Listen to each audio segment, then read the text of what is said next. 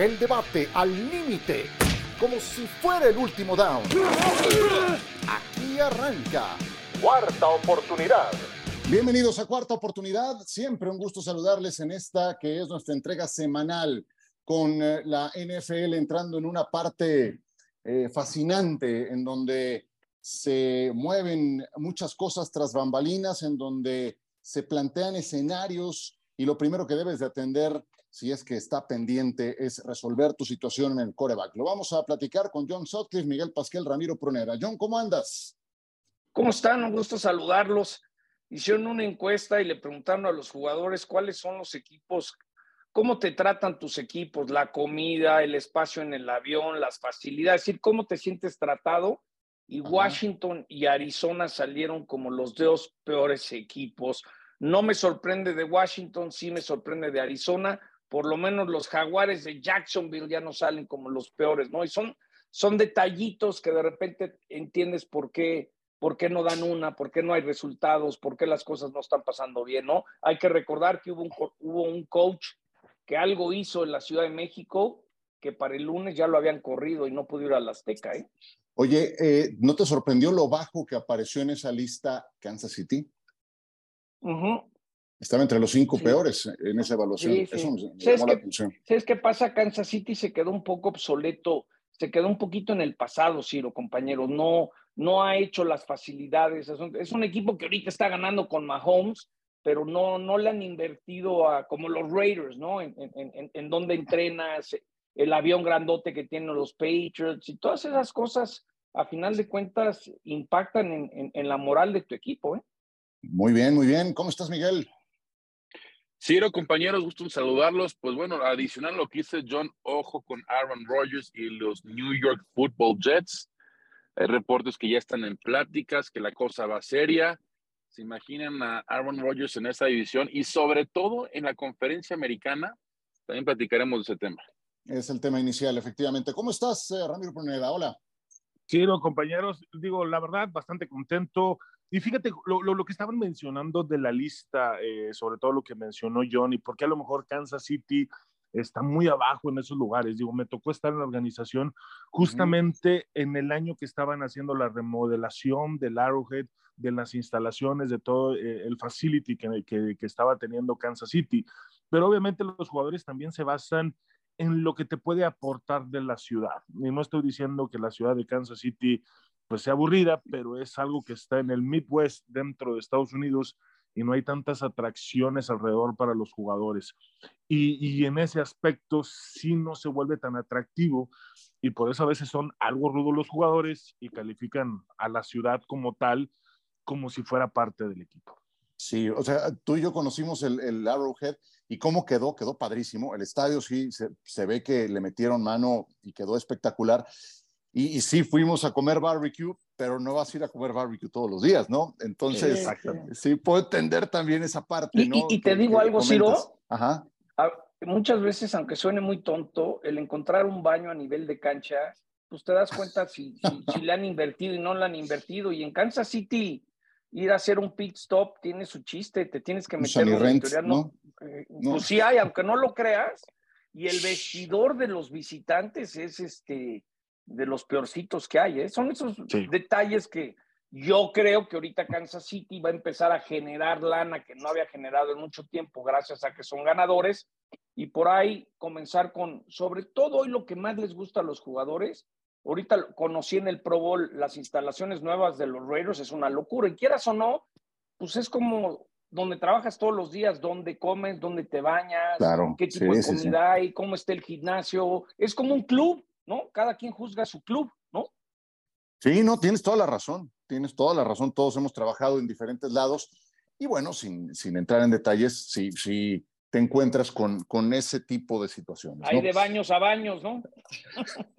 sí, bueno, sí, sí, sí. Y hay de equipos a equipos. Y, Aaron Rodgers eh, parece que eh, está en pláticas con los Jets, no parece. Los Jets, de hecho, han recibido autorización de parte de Green Bay para hablar con Aaron Rodgers. Si lo hicieran sin esa autorización, eso tendría una penalización. Eso se conoce como eh, como ¿cuál, es tampering, efectivamente.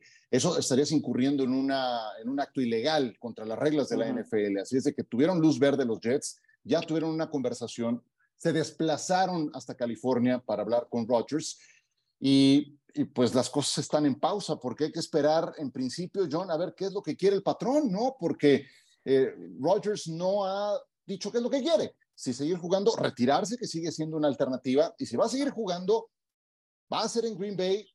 O si no va a ser en Green Bay, entonces, ¿para dónde? ¿no? son como que muchos escenarios todavía y está en punto muerto.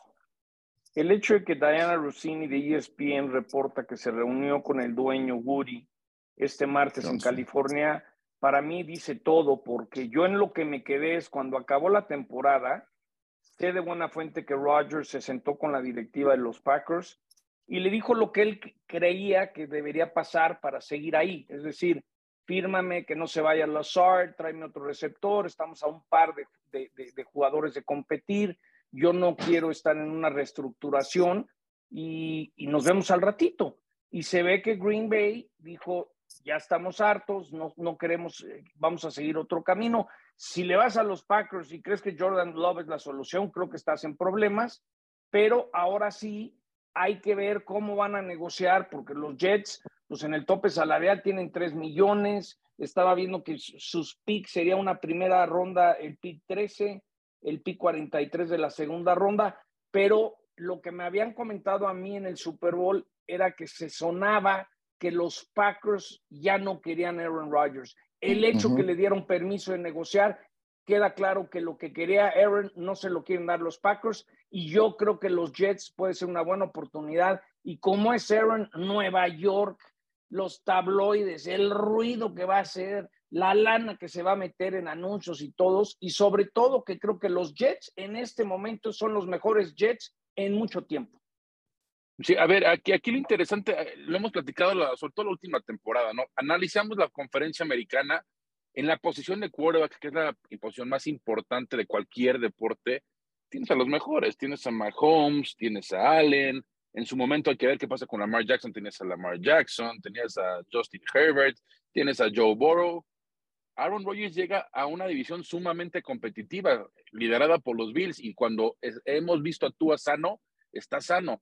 ¿Qué tanto puede aportar Aaron Rodgers? Yo dije la semana pasada, claro que se van a, a convertir automáticamente en unos contendientes, pero realmente con el equipo que tiene puede aspirar a ganar un Super Bowl en esa conferencia yo creo que Aaron Rodgers estaba mucho más cómodo en la parte de Green Bay porque lo hemos visto. La conferencia nacional es mucho más abierta, no es tan competitiva con la conferencia americana. Claro, el talento de los Jets está ahí, pero yo dudo que Rodgers llegue, tenga un impacto inmediato. Impacto inmediato me refiero a poder ganar la división y poder llegar a lo que se aspira, ¿no? Que es ganar el Super Bowl.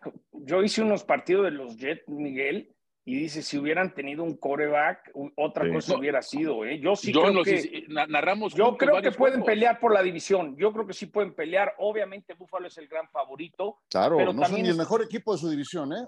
Sí, no, no, Aún con Rodgers. A ver, es un poco lo que no pasó. Son el mejor equipo de su división. ¿A dónde se fue Brett Favre cuando ya no lo querían los Packers? Sí, va de Green Bay a, Jets. No, no, no, no. y a ver si no regresa a Minnesota después. Pero fíjate, aquí la gran diferencia eh, justamente de lo que está pasando con Aaron Rodgers, eh, llega un equipo que también tiene ataque terrestre. En Green Bay lo tenía, tenía una muy buena combinación con Dillon y con Jones. Aquí el problema es de que Mal esa comunicación con Mal nunca existió, nunca se dio. E, e, ese matrimonio, pareja, sinergia, como le quieran llamar, nunca funcionó. Estuvo siempre destinada al fracaso. Cosa que, por ejemplo, en los Jets llega un equipo que está muy consciente que el ataque terrestre, ahora que regrese Bryce Hall después de la lesión en la rodilla, que estaba candidateado para poder haber sido el novato ofensivo del año, tiene todo para poder ser contendiente. Tal vez va a ser muy complicado porque si llega a la conferencia americana donde ya vemos y hemos hablado del talento que existe en cuanto a los corebacks, pero en definitiva pone en el mapa y justamente te tocó a ti, este, Miguel, eh, John, transmitir esos juegos de los Jets donde estaban a un coreback de poder hacer la diferencia. Y si llega Aaron Rodgers, independientemente. Cuando le ganaron a los Bills, Ramiro, por ejemplo, Exactamente. ¿no? a los Bills. sí, y ese coreback que es Aaron Rodgers y esa experiencia y esa juventud que tiene, y si logra esa comunicación con su staff, que el equipo sabe correr el no, balón. Ramiro dice juventud de equipo en los Jets, sí tiene receptores muy jóvenes. No, está bien, está bien. No, sí, sí, ya está. Sí, no, Ya, ya, ya, ya, Juventud dije, bueno, tiene 39. No, perdón, dale, dale. Sí, no, la juventud que tiene el equipo. Al final de cuentas, Bryce Hall va para su segunda temporada. Esperemos que regrese eh, al menos en el un 80-90% de lo que nos dejó y nos mostró el año pasado, pero es un equipo que sabe que tiene que correr. Con Saleh como eh, head coach, sabe la fórmula que la aprendió muy bien de San Francisco, que es correr el balón, y creo que llegar Aaron Rodgers a este equipo pero es de lo mejor que, le puede pasar a los Jets. No, no que no le gusta, perdón, no que no le gusta la química con los jóvenes, yo no lo vi muy deseoso de, de, en pretemporada entenderse con Amari Rogers, con esos novatos que estaban llegando. No, no. Entonces, si le toca perdón, entender la química con él. Eso ¿eh? no lo hicieron en la temporada baja y el señor los fue conociendo con la campaña ya arrancada. Yo sí creo que si se va a la conferencia americana, y eso secundando lo que decía Miguel hace un momento, en la americana tienes a los mejores corebacks, que además están comprometidos al 100% con sus jugadores, sus receptores, su institución. Ves el compromiso de Burrow, ves el compromiso de Mahomes, de Josh Allen, la lista sigue y sigue. ¿Cuál ha sido el compromiso de Aaron Rodgers, 39 años, en sus últimas campañas con sus nuevos compañeros de Green Bay, con desarrollar esa química con sus receptores abiertos? Eh, yo no la vi la última campaña. Entonces, entonces, ojo con eso, porque no es una ecuación automática. Llegó Rodgers y eres contendiente a lo más alto. De ninguna manera, yo no creo siquiera que serían el mejor equipo de su división si llega a los Jets. No, es Buffalo. Y algo, algo también muy importante, porque hay muchos fans de los Packers. Cuando Brett se fue, era porque era el momento de Aaron. Es decir, si tú le vas a los Packers, de lo que a mí me han platicado de Jordan Love, no es ese coreback que los va a guiar. Entonces, hay franquicias, como lo he dicho, de Pittsburgh, que cuando estás en reconstrucción no lo puedes admitir. Pareciera que los Green Bay Packers entrarán en una etapa de reconstrucción. Y otro punto clave, con la lana que le, dieron en, el contrato de Aaron Rodgers, los Jets tampoco es como si tienen mucho que dar. ¿Qué tanto se va a tener que comer parte del contrato Green Bay? Es decir, también el llegar a un acuerdo entre Jets y Green Bay me llama mucho la atención cómo van a llegar a un acuerdo, porque no hay, así como que digas, no es como se va a Chicago, ¿no? Pues ya sabes lo que quieren de Chicago, quieren el primer pick.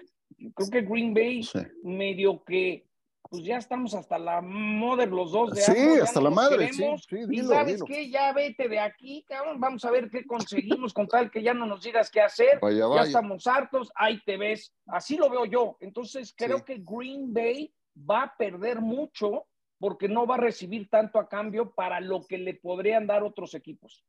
Oye, me gustaría que analizáramos también el ángulo de los Jets. El ángulo de los Jets es del siguiente perfil. Ya se fue Derek Carr a Nueva Orleans. Entonces, si estabas jugando también la carta de Derek Carr, que sí estaba disponible, eh, ya no la tienes.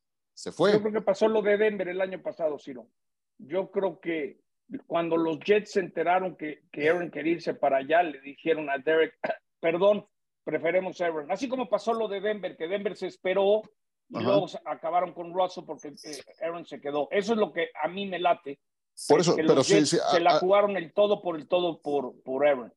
A lo que voy es que si Rodgers, por la razón que sea, por, por alguna revelación que, que, se le aparece o que se le apareció en la oscuridad y que la soñó. un retiro espiritual lo hace. Esta noche, sí, ya te dice Jet, ¿sabes qué? No. Y entonces, ¿con qué demonios te quedas? ¿Con qué te vas a quedar? Ah, pero, pero no sabemos qué pasa con Green Bay todavía. Estamos suponiendo que Green Bay no lo quiere y yo estoy de acuerdo con eso. Pero ¿eh? es que eso, es un escenario posible. A ver, perdón. Claro que si ya lo dejaron hablar con los Jets, es que ya no lo quieren, ¿eh? Si ya le dieron permiso a Aaron de hablar para irse, es que es, es, Ahora, eh, pero, el escenario, el escenario de si no se hace para los Jets es el que estaba yo poniendo sobre la mesa. ¿Quieren analizar otro? Adelante. Nada más, sí creo que es relevante porque los Jets dejaron pasar a Carr, le están apostando todo el capital a Rodgers. Si no se hace lo de Rodgers, se van a quedar en la miseria. Eso sí, se quedan en la oscuridad. ¿eh? por Garapolo. a ver, a ver, a ver, exactamente. Jimmy Garapolo conoce bien a Robert Sale y estuvieron juntos en San Francisco.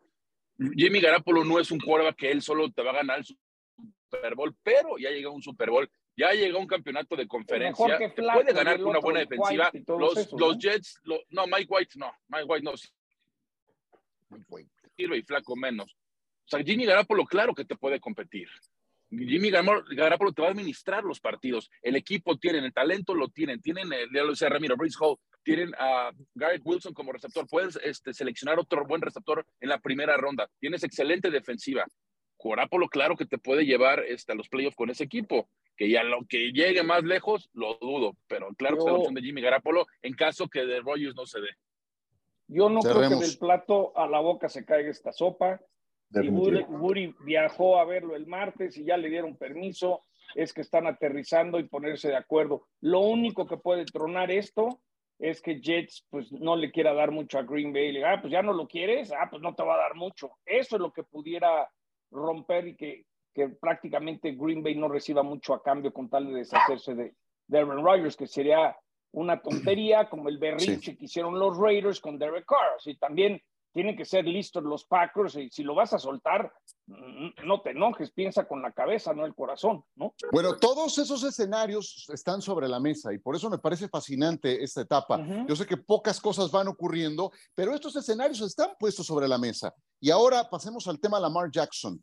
Lamar Jackson eh, está trincherado en que quiere un contrato 100% garantizado, porque vio lo que le pagaron a Deshaun Watson el año pasado y dice, pues yo soy mejor que Deshaun Watson, entonces quiero algo más que lo de Deshaun Watson y enteramente garantizado. Esto me parece importante explicárselo a la gente. No hay contratos de largo plazo garantizados en la NFL. Eso que hizo Cleveland el año pasado fue una eh, cosa inusual, una aberración, y los demás dueños, los demás gerentes de la NFL no quieren dar un segundo paso en ese sentido porque entonces abres una caja de Pandora que otros corebacks van a querer seguirlo haciendo. ¿Qué fue lo que hizo Baltimore? Dijo, te pongo la etiqueta franquicia.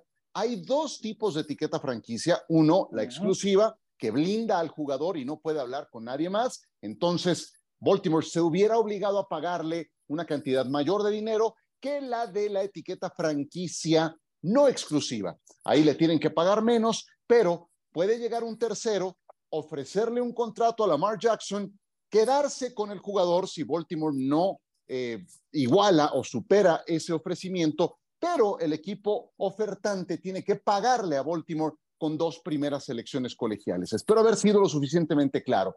Es la segunda etiqueta la que tiene Lamar Jackson. ¿Y qué es, Ramiro, lo que está haciendo Baltimore en este caso? Le está diciendo a Lamar, si crees que vales tanto, que sea el mercado quien lo defina. Y aquí esperamos para ver si igualamos o superamos ese ofrecimiento. ¿Cómo ves qué va a ocurrir con Lamar Jackson?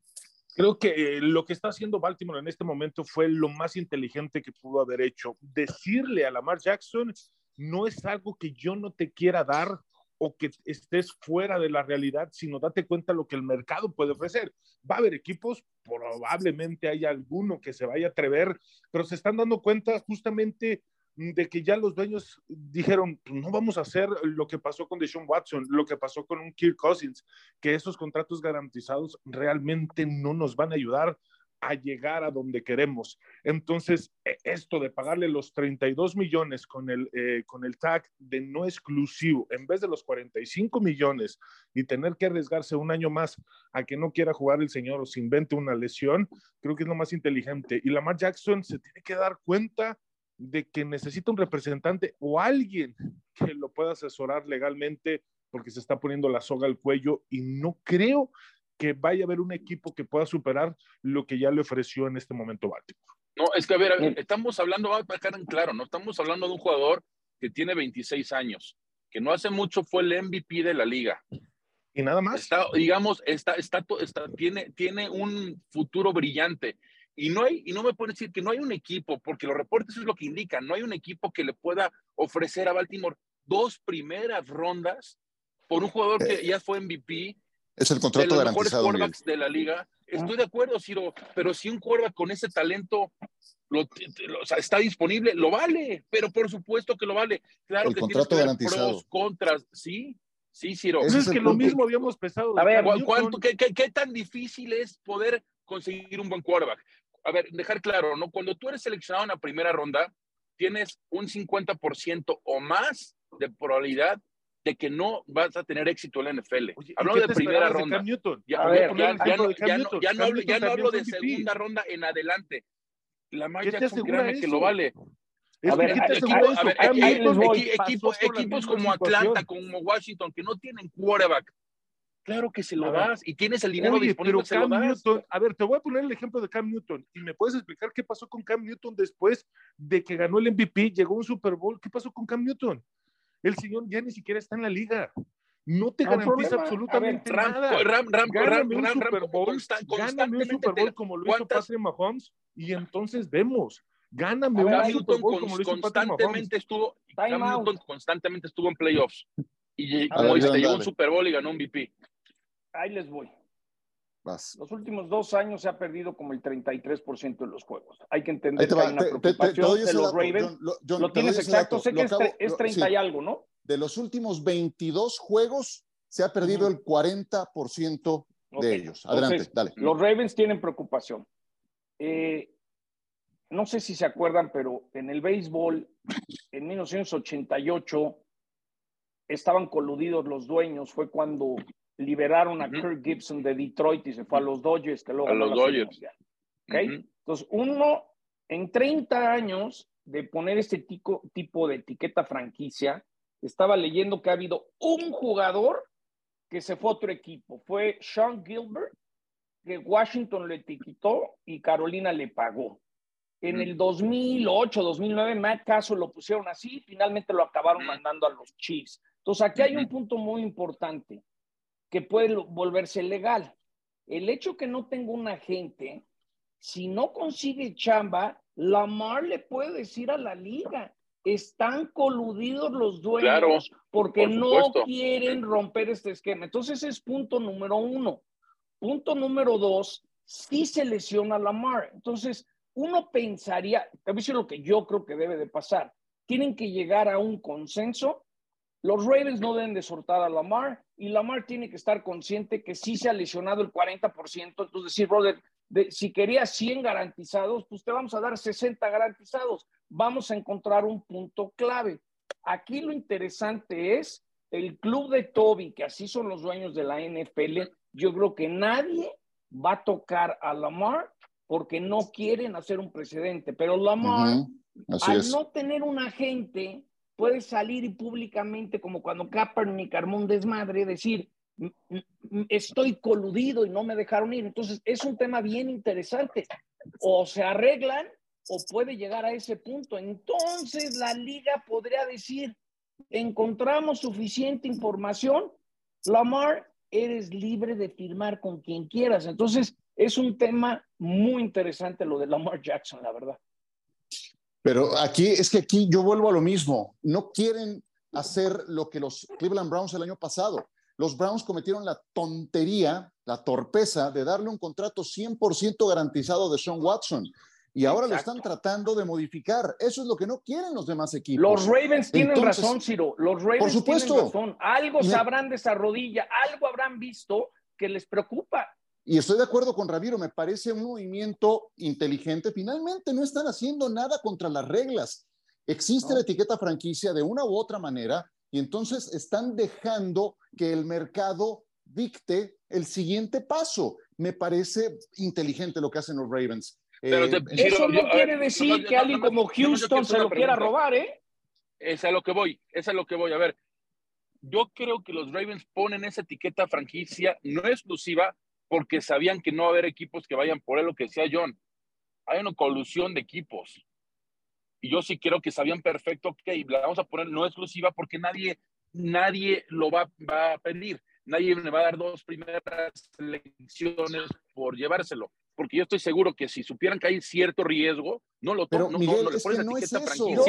Yo, sí creo que no es eso. Lo que, lo que no quieren darle es el contrato garantizado. garantizado. Ese es el punto. Las dos primeras elecciones, escucha, escucha un momento, las dos primeras elecciones, por supuesto que las vale. Lo que no quieren dar es un segundo paso de un contrato 100% garantizado. Adelante. ¿Sabes quién es? ¿Sabes quién creo que si estuviera dispuesto a rifársela? Porque a él le caería como anillo al dedo a la franquicia. Estoy viendo que los Falcons son el segundo equipo con más tope salarial, tienen 63 millones. Acuérdense que Arthur Blank, eh, los Falcons han perdido mucha afición últimamente.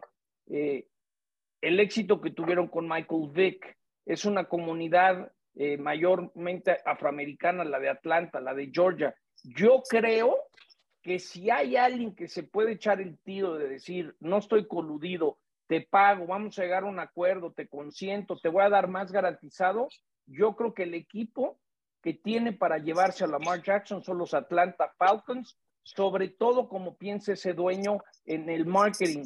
Llevas a Lamar a Atlanta y va a vender jerseys como vendía Michael Vick. Yo lo veo, fíjate que ahora que lo pienso, yo veo muy viable que se lo roben los Atlanta Falcons si no están coludidos los dueños. Es que yo, yo decía lo mismo, y hasta Washington, John, pero ya hay reportes de Estados Unidos, desde Atlanta, desde Washington, que no van a ir por él. Entonces ahí es donde me llama la atención, donde digo, ¿qué está pasando con los dueños, no? Ahora, es muy temprano en el proceso, también no perdamos de vista. Gracias a Dios, estamos en marzo y nos están dando super temas, ¿no? Gracias. Pero vean los escenarios, es que por eso me parece fascinante todo esto. O sea, ¿cuál es la estrategia de Baltimore? Tal, tal. Y espero, son estrategias finalmente de negociación. Y sí creo que tiene mucho que ver lo que decías, Miguel, de que no tiene un agente. Y al no tener un agente, em, siempre eso te ayuda a tener más conexiones, a tener más contacto con el medio e inclusive a que te filtren cierta información, ¿no? Aquí es Lamar su, y su, mamá, me parece, la que se encargan de hacer toda esa negociación y entonces eso no, no, no es lo más usual, la verdad. Y Atlanta ya le dio las gracias a Mariota. Digo, nomás pensando en, en, que van a ir por un coreback, ¿no? Van por un coreback los Falcons. No, es más, si, si, vemos hoy los quarterbacks que tienen contrato en el sur de la conferencia nacional, pues Derrick, o sea, por algo hoy en día por eso por algo son los favoritos de los Saints todos los quarterbacks titulares del sur de la Nacional cambiaron de un año a otro. Es la primera vez que pasa desde 1973. Y me acuerdo perfecto porque es el año en que nací. Es decir, hace 50 años que no ocurría eso. Yo juré que eras del 60 y algo. Bueno, perdón. No, no, no, tal cual. Perdón. 50 este año. 50. Vámonos a pausa. me imagino que va a haber fiesta, ¿no? Como ya Rafa Millón, vamos a festejar al buen Ciro. Venga, si me, si, lo, si, me, lo organizan, con mucho gusto. Volvemos. Yo te organizo algo. De vuelta con ustedes, cuarta oportunidad. Tenemos tantos temas que, es increíble que, que, pues, ¿cuánto pasó ya del Super Bowl? Estamos a un mes de que se jugó el Super Bowl y tenemos tal cantidad de temas. Bueno, antes de hablar de Derek Carr, Daniel Jones, Gino Smith, tenías algo de Daniel Snyder, John.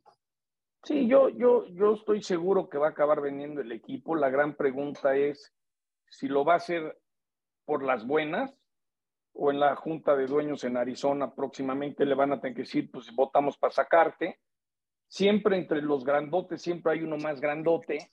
Entonces, si con besos no se llevaba, este, el dueño de Donaher Corporation es un conglomerado industrial farmacéutico, es el más grandote de Washington, D.C. Es decir, se come de un bocado a Daniel Snyder y pocos se comen a Daniel Snyder de un bocado. Entonces yo creo que le están dando a entender, vende, no nos hagas afectarte, que te saquemos, y, creo que por ahí va, ¿no? Entonces creo que Washington cuando venda la franquicia van a regresar al centro de la ciudad, van a hacer un estadio, porque hace unos años, cuando se hizo FedEx, FedEx era como el tercer o cuarto palco más caro por ser la capital de los Estados Unidos. Entonces, hay que revivir la franquicia de Washington como por 8.500 razones.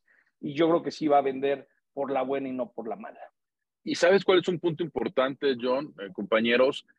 Ya hace mucho se han querido llevar el equipo porque está en Landover, está lejos, en Maryland. Está horrible. está a media hora, 40 minutos de, de, la ciudad. Y lo que han querido hacer es llevarse de regreso donde está ahorita, porque todavía ahí está el estadio ya súper abandonado. ¿Se acuerdan el RFK? Donde jugaban en, el, los entonces Washington Redskins en los 80 y hasta el 96 creo que jugaron ahí, 97. Como el de béisbol. Se quieren llevar eh, ahí. Como el de béisbol, sí, está ahí en el mero mole. Lo quieren regresar, lo quieren regresar porque Snyder, a Snyder no lo dejaron. Estaban viendo opciones en Virginia, otras opciones en Maryland, pero en la ciudad dijeron, aquí Snyder no regresa. Con, si se da esta venta, creo que se abren de nuevo las puertas para que el equipo pueda regresar a la capital. Oh, bueno, yo creo que más de uno estará feliz de que Daniel Snyder se vaya de la NFL. Eh, bueno, a todo esto, Derek Carr, Daniel Jones, Gino Smith ya eh, tienen su futuro claro. Y Derek Carr es el que cambió de equipo, se fue a los Santos de Nueva Orleans. Daniel Jones renovó por cuatro años 160 millones de dólares con los gigantes de Nueva York y Gino Smith también se llevó una fortuna, mucho más de lo que había ganado en sus 10 años de carrera, lo va a ganar en su primer año. Em, a ver, ¿todos fueron sobrepagados? ¿Cómo lo ve Ramiro? No, no creo que todos hayan sido sobrepagados. Entiendo muy bien lo de Gino Smith con Seattle. Este, creo que a Pete Carroll le funcionó muy bien tuvo la mejor temporada de, su carrera. Eh, justamente esta temporada pasada en cuanto al porcentaje de pases completos, que creo que es, e, es en particular es un número muy importante para el equipo de Seattle. Y lo de Daniel Jones, lo tengo todavía en, mis dudas si fue realmente o no sobrepagado, sobre todo por lo que va a pasar con Saquon Barkley con la etiqueta franquicia. Mm, creo que ahí la administración y creo que Dables sabe muy bien el potencial y algo vio porque justamente lo que pasó esta temporada, donde lo estuvo comparando con el mismo Joe Allen, que tuvo la mejor temporada siendo el mismo Joe Allen en ese juego de nombres, diciendo que es un Joe Allen en potencia y que se está viendo mejor que cuando él tomó a, a Allen cuando estaba en Buffalo. Entonces, creo que sería de esta temporada poder confirmar lo que hizo el año pasado para poder mejorar esos números. Y lo de Derek Carr, Creo que ahí sí está tomando un riesgo muy grande el equipo de los Santos de Nueva Orleans.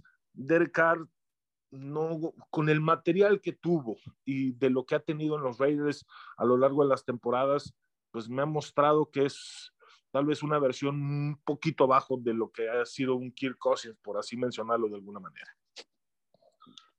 ¿Alguno que crean? Eh, ah, dale, dale.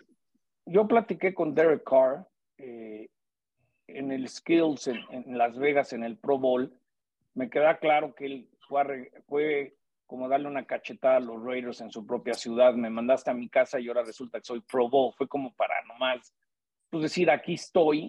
Y justo ahí me habían dicho que lo querían los Saints, pero que él no le latía tanto los Santos y que él no iba a ir donde lo mandaran los Raiders. Yo como interpreto la situación fue que Derek fue a los Jets, le encantó eh, irse a jugar a Nueva York, sabe que los Jets es un equipo joven, pero pues los Jets tomaron el camino rumbo a Aaron Rodgers, entonces se tuvo que ir y decir, bueno, pues es lo que hay, me van a pagar muy bien y tan tan. Pero yo sé de buena fuente que los Santos nunca fueron la primera opción de Derek Carr, pero billete manda. Y Ciro, ¿te acuerdas hace muchos años en NFL Live que hablamos, cómo le pagaron eso a Sam Darnold? ¿no? Y empiezas a hablar de mm, o a, tal coreback. Siempre hablamos de eso, pues es la, es la inflación del año y pues, los números que tienes que pagar y no puedes ir a conseguir un coreback al súper. Entonces, si los Giants no le pagan a Daniel Jones, ¿de dónde sacas un coreback? Y, y, y, Pete Carroll ya, ya se entendió con Gino, ¿de dónde voy a sacar un coreback? Y le pagas. Entonces, es la inflación, eh, como pasó con Tannehill, ¿no? Tannehill lo sacó a patadas Miami, revivió en los Titanes, hizo su billetote, pues es parte de lo que vivimos cada año, ¿no? ¿De dónde sacas corebacks? Entonces hay que pagarles, no queda de otra, aunque no sean elite. Y también es muy triste que James Winston queda claro que no da el ancho, ¿no? Y lo van a acabar cortando en Nuevo Orleans. A mí lo que me llamó la atención es el dinero que dieron a Daniel Jones. Daniel Jones no había hecho absolutamente nada en la NFL hasta que llegó Dable. Y podemos decir que tuvo una temporada aceptable. Digo, mucho mérito de llegar a playoffs prácticamente sin receptor, ¿no? Porque es la realidad, nunca tiene un buen receptor desde que llegó a la NFL, pero pagarle esa cantidad de dinero, yo creo que está arriba de mercado y ya se embaucaron con él, ¿eh? Esa es la realidad. Cuatro años. sí, pero para mí Daniel Jones no es un quarterback franquicia. Yo hubiera etiquetado a Daniel Jones y hubiera dado un contrato largo a Saquon Barkley. Eso es lo que hubiera hecho. Y lo hicieron al revés. me gusta Daniel Jones. A mí creo que Daniel Jones a mí sí me gusta. Yo creo que lo que lograron los, los gigantes les tienes que dar eh, el beneficio. sí, cuatro años, 160. Sí, yo creo que sí tiene. Yo creo que con mejores receptores. Yo creo que con mejores receptores. lanzó, el techo necesita ser arropado porque, porque le faltan mejores receptores, creo yo. fueron 15, touchdowns? Eso, sí. ¿Sabes cuántos lanzó Davis Mills en el desastre que era Houston? Lanzó 17 pases de anotación. Y este compa 15. Entonces, vaya, yo también creo que tiene un techo un poco, un poco, un poco más alto cuando esté mejor eh, arropado de, de receptores. Digo, necesito un de Andre Hopkins. Los gigantes necesitan alguien, alguien explosivo. Necesitan un verdadero receptor número uno que no han tenido desde OBJ. Y tienen que ir por un receptor en el draft. Sea, si una posición necesita Nueva York desde hace años, ¿eh? es un buen receptor número uno. Entonces, va a ver qué hacen en el draft, pero yo sí honestamente creo que le dieron demasiado a Daniel Jones, se comprometieron demasiado. Para mí es mejor jugador Saquon Barkley que Daniel Jones, tiene mejor efecto. ¿Sabes, el contrato era para Barkley, no para Jones. ¿Sabes cuánto le tocará o le tocaría? Porque también le ponen la etiqueta a Saquon Barkley y no quiere decir que no puedas llegar a un contrato a largo plazo. Eso también te da tiempo a ti como equipo para, para extender las pláticas. Eh, ¿Sabes cuánto le tocaría a Saquon Barkley si juega bajo la etiqueta franquicia por una temporada? 10 millones de dólares. Ese es, eso es lo que dicta la posición de corredor de bola. Entonces, pues sí, es muy ingrata, pero, pero ni modo. Y con esa misma etiqueta protegieron a Tony Pollard, protegieron a Josh Jacobs en Dallas, en los Raiders. Y, vaya, pues es una etiqueta sí que está baja, pero es por condiciones de mercado. Es lo que se paga en el mercado por un corredor de bola y es ciertamente muy, pero muy ingrato. Oye, y algo más les iba a decir de ese Nomás diré una cosa. Sí. O sea, hay un agente libre que podría regresar, ¿no? ¿Estará ya ah, listo OBJ? Ah, no, sé. No sé. ¿no?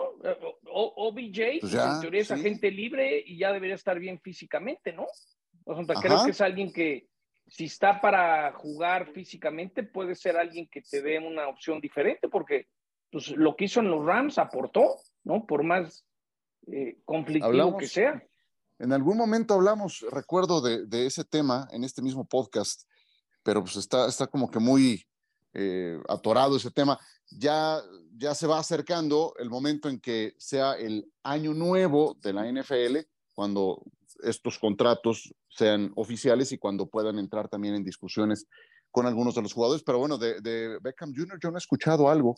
No sé si ustedes. No, pero no se ha escuchado nada. Pues que es, agente libre. Él, nada más, pero sí. Estará esperando. Lo que no sabemos es hasta que pase un examen físico, porque nadie lo firmó porque no pasaba. Eh, se lo llevaron a todos lados menos al doctor, ¿no? Sí, pues sí. Oye, ¿y qué va a pasar eh, con, con eh, Tony Pollard, Ezekiel Elliott? Especialmente Ezekiel Elliott. Ahora, Miguel, que le dieron el, bueno, más que el contrato, pues sí, la, etiqueta franquicia a un Tony Pollard que terminó lesionado la temporada eh, ¿Se acuerdan que fue un tema que hablamos en algún momento en este podcast? estaba muy claro que los días de Zeke Elliott estaban contados y, creo que esto es un paso más que lo va a llevar a, esa eventual salida, ¿no? Yo creo que están contados. 90 millones de dólares. Pero tienen la opción ahorita de cortarlo y, es lo que van a hacer por algo franquicia. Yo lo cortaría.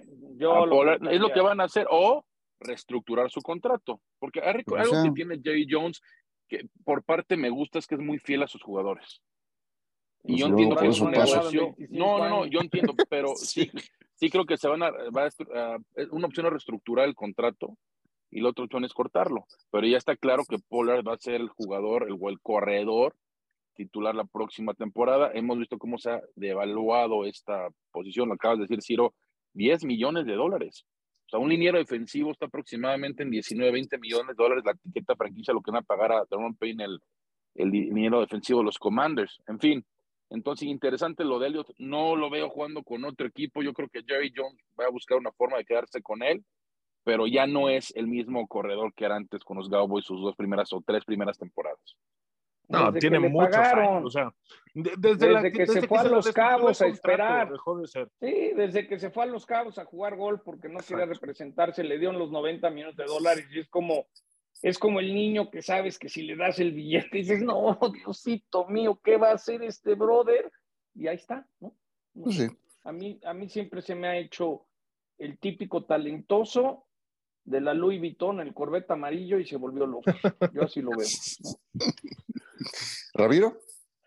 No, creo que, es una jugada inteligente y creo que también el mensaje va para Tony Pollard. Creo que aprendieron a la mala con Zeke Elliott, le dándole la etiqueta y creo que no hasta cierto punto, pero fue oportuno que haya terminado la temporada lesionado. Es decir, necesitamos asegurarnos de que estés bien, te vamos a dar la etiqueta, que tú te puedas consagrar como el corredor titular de nosotros para poder ver una posible eh, reestructuración de tu contrato, ofrecerte algo bien que sea benéfico para ambas partes. Y lo de Zeke Elliott, creo que, que como dijo Michael, creo que van a buscar quedárselo porque la mancuerna funcionó funcionó hasta cierto punto de que los 12 touchdowns cuando estaban en zona roja, donde Tony Pollard hacía todo el trabajo, llegaban dentro de la yarda número 5 y Zeke Elliott era el que podía terminar esas jugadas. Para pues eso te va a servir Zeke Elliott.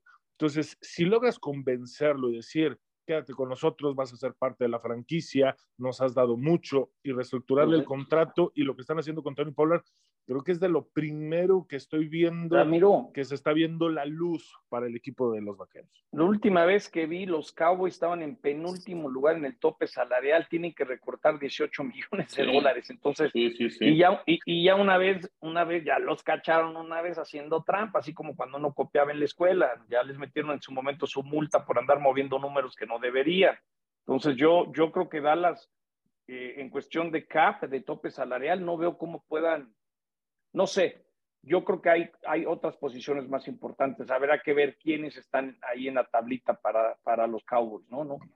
Yo, yo pues, la verdad, se pillaba ya sí. A mí ha sido un desastre desde que me dieron el billete.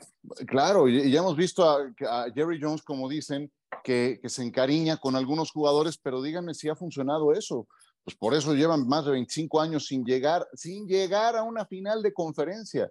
Y vean de repente. Des Bryant, es un claro ejemplo. Claro, Todo lo que aguantó de Des Bryant y de qué sirvió. nada. De nada. Tony Pollard podría funcionar sin Ezekiel Elliott. Elliott no funciona sin Tony Pollard. Esa es la pequeña gran diferencia que hay de uno a otro y puedes encontrar corredores de bola con potencial para poder ser complementarios de Tony Pollard. Bueno, vámonos ya con eso.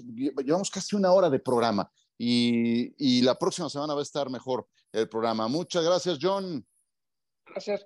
El último comentario que quería hacer, hay que ver si se va a ir de Andre Hopkins de, Arizona, ¿no? Lo quiere Belichick, creo que es otro también, un gran receptor que creo que le conviene salir a, por patas de Arizona, ¿no? Muchas gracias, Miguel. Gracias, Ciro. Compañeros, nada más ojo la situación de Adam Thielen y los Vikings. Todo indica que el receptor va a salir de ese equipo y va a buscar en la agencia libre un nuevo equipo. Hablando, estamos hablando de los Cowboys. Ojo con los Cowboys. Gracias, Ramiro Pruneda. Un saludo y pues muchos temas todavía que hablar y ver también el que me queda pendiente es Jimmy Garoppolo, qué va a pasar con él, a dónde se pudiera ir. Oye, perdón, eh, la, lesión de Brock Purdy le puede hacer perderse el arranque de la temporada. Eso, eso estaba escuchando y lo, operaron y, fue seria. Entonces, vamos a ver qué pasa en San Francisco. ¿eh? Eso queda para la próxima semana. Que la pasen bien. El debate al límite, como si fuera el último down. Gracias por escuchar. Cuarta oportunidad.